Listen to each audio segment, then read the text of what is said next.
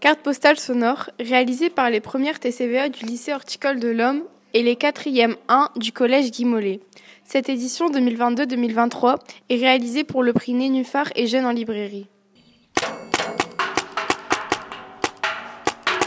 Balto a été recueilli à sa naissance. Il a grandi auprès de son frère d'adoption, Victor, qui lui a tout appris, ou presque. Balto doit se débrouiller seul car il vit dans la misère. Il doit échapper aux forces de l'ordre afin de ne pas se faire prendre. Balto est indépendant. Cela est dû au fait qu'il a dû se débrouiller dès son plus jeune âge. Dans les rues de Paris, quelques années après la Première Guerre mondiale.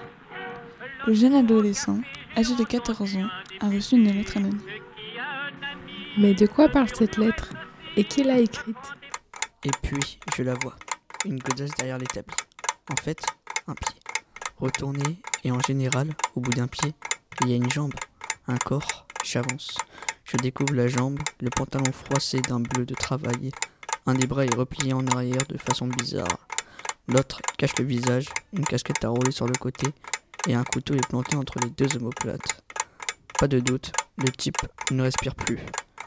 Victor, est-ce lui? Balto, le dernier valet des cœurs, un roman de Jean-Michel Paillet aux éditions École des loisirs.